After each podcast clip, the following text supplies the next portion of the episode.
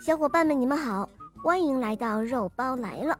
今天的故事呢，是一位可爱的小朋友点播的，我们来听听他的声音吧。小肉包姐姐你好，我叫苏可欣，我今年五岁了，来自上海。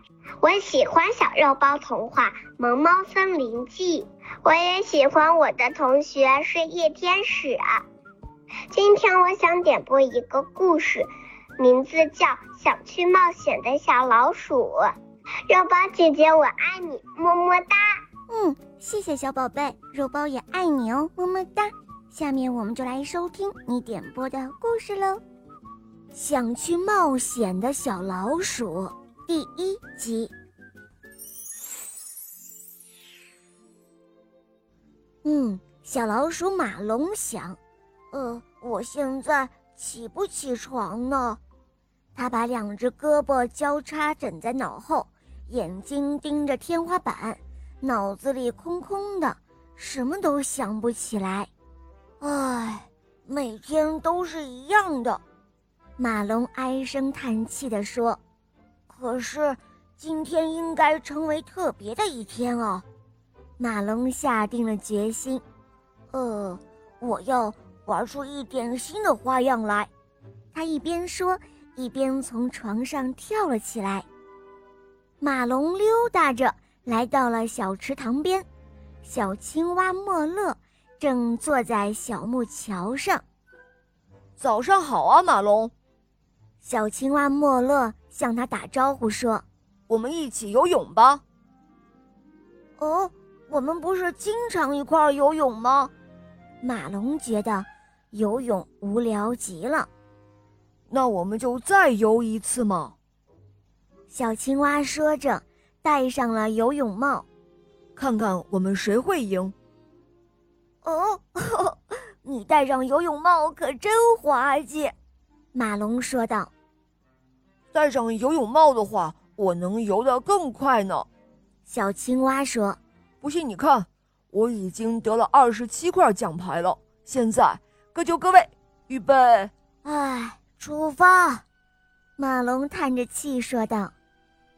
小青蛙一头就扎进了水里，可是它却像一块石头一样往下沉。原来它忘记脖子上还带着二十七块奖牌呢。马龙也跟着跳了下去，他潜入水中，向下，再向下，费了九牛二虎之力。终于把小青蛙给拉了上来。哎呀，出师不利呀！小青蛙结结巴巴的，边说边用手捂住了脸。快过来，马龙说：“不管怎样，我们还是应该举行一个颁奖仪式哦。”小青蛙从脖子上取下了一个奖牌，给小老鼠挂上了。祝贺你哦，祝贺你！在拉起一只脖子上带了二十七块奖牌的比赛中获得了胜利。嗯嗯，谢谢。马龙咯咯的笑了起来。接下来，马龙又吹着口哨来到了游乐场。他早就预料到了。哦，莫特这只小鼹鼠又在游乐场里挖洞了。哦，瞧啊！他已经堆了一座骑士城堡和一辆赛车了。喂，站在那儿干嘛？快过来呀！小鼹鼠说：“不如我们一起在这儿多一个火箭吧？你看怎么样？”啊哦，火箭、骑士城堡还有赛车，哦，这些真的很棒。可是，莫特，马龙毫无兴趣的摇摇头。可是。你难道没有发现我们每天都在堆一样的东西吗？难道你不想做点别的好玩的事儿？马龙一边说一边看着小鼹鼠，小鼹鼠一刻也不停地继续刨着土。哎呀，我说莫特，如果我们挖一个洞，一个又深又大的洞，听到马龙的话。莫特这时候突然停了下来，抬头吃惊地看着他。哦，好吧，我只是随便说说的。马龙耸了耸肩，然后走开了。随后，马龙又拜访了绵羊丽娜。唉，我也不知道。绵羊丽娜站在镜子面前，摇摇头。哦，我喜欢你的睡衣，它看起来真是舒服极了。马龙说道。哦，睡衣。丽娜对马龙飞了个白眼。哦，这哪是睡衣？这不是睡衣，这是一件舞会的晚礼服。